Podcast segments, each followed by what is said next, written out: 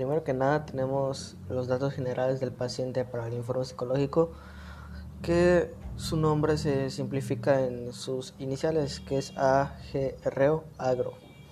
El sexo del paciente es masculino, nació el 19 de agosto de 2002, actualmente tiene 18 años.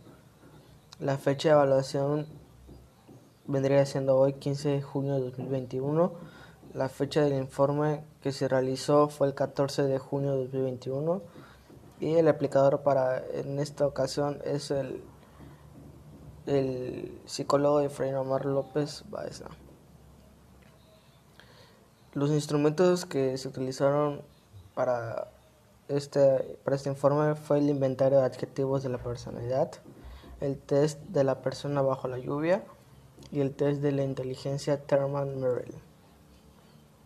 De acuerdo al área social y de acuerdo a los resultados obtenidos, el, sujeto presenta características que se podrían relacionar con consideraciones ansiosas, suele sentirse desgraciado, a menudo muestra comportamientos nerviosos, inquieto, tenso y temeroso ante el posible rechazo de los demás. Desea encerrarse en su propio mundo y teme las consecuencias de la intimidad, generando depresión. De acuerdo al área personal, podemos decir que el sujeto muestra una presión, amenaza y angustia, al igual que sufre de un sufrimiento fetal y esto puede dar indicios de algún acontecimiento traumático en los primeros años de vida.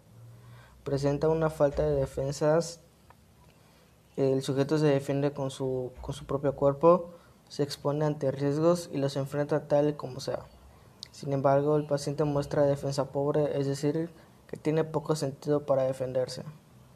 Eh, nos muestra cómo vive el presente, no le interesa el pasado ni el futuro. El sujeto vive el momento la hora, eso nos muestra que no tiene ninguna preocupación, que solo vivir el momento. El sujeto está consciente de sí mismo, muestra que es feliz y sabe llevar las situaciones sin importar qué tan malo sea la situación a pesar de que no sabe cómo defenderse, se preocupa por sí mismo. En el área intelectual, eh, la interpretación de los resultados contenida en el presente informe está basada en el test de inteligencia Therman-Merrill. Eh, en ese test aplicado se puede observar que el paciente presenta una alta puntuación en el ámbito de la información, juicio, abstracción y atención. Esto quiere decir que tiene un buen uso de su memoria, se orienta la detección de la información de su entorno y la capacidad para utilizar esta información. El paciente evalúa el sentido y el razonamiento lógico, que implica la capacidad de juicio para comprender, para comprender y responder a diversas situaciones del día a día. Sugiere el nivel de inteligencia funcional e indica el adecuado aprovechamiento de las experiencias previas. Es decir, que de acuerdo a sus experiencias que ha vivido, él va aprendiendo conforme a ellas, al igual que se puede comprender información de ideas y conceptos. Conceptualiza el razonamiento sobre una base de clasificación y vocabulario adecuados para establecer la precisión en la utilización de conceptos y la agilidad para la elección o decisión entre alternativas. Este evalúa el razonamiento abstracto de la persona y puede ver las partes como un todo. Utiliza principios, técnicas y métodos para explicar una solución a un problema o situación específica.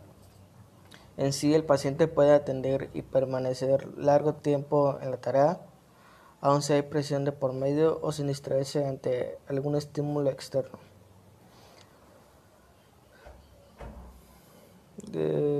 como conclusión podemos decir que al momento de hacer las pruebas y darme cuenta de los resultados que presenté, me puse a pensar y a reflexionar sobre mí mismo, ya que pensando cómo soy y cómo es mi persona, puedo darme cuenta de lo bueno que soy y en lo malo que soy. Me conozco mejor, con esto puedo saber en realidad cómo soy. En sí, estos tipos de test e informes nos ayudan a saber más a fondo sobre la persona, sobre el paciente, para conocer y ver algunas soluciones sobre los problemas que podría presentar y ayudarlo en su personalidad, inteligencia, etc. En lo personal yo me di cuenta que a pesar de las dificultades que se presentan y algunas son muy malas, en realidad el que debe resolverlo soy yo. Siempre estoy atento y reflexionando sobre mis acciones. A lo que me sorprende es que soy bueno para el juicio. No sabía que esa parte de mí, o mejor dicho, no me había dado cuenta que tengo esa parte de mí. Algo que puedo sentir a mejorar es que, como el test lo dice, tengo miedo de ser rechazado por la sociedad o el entorno que me rodea. Tengo que aprender a controlar mejor mis sentimientos y enfocarme solo en mí, en ser una mejor persona.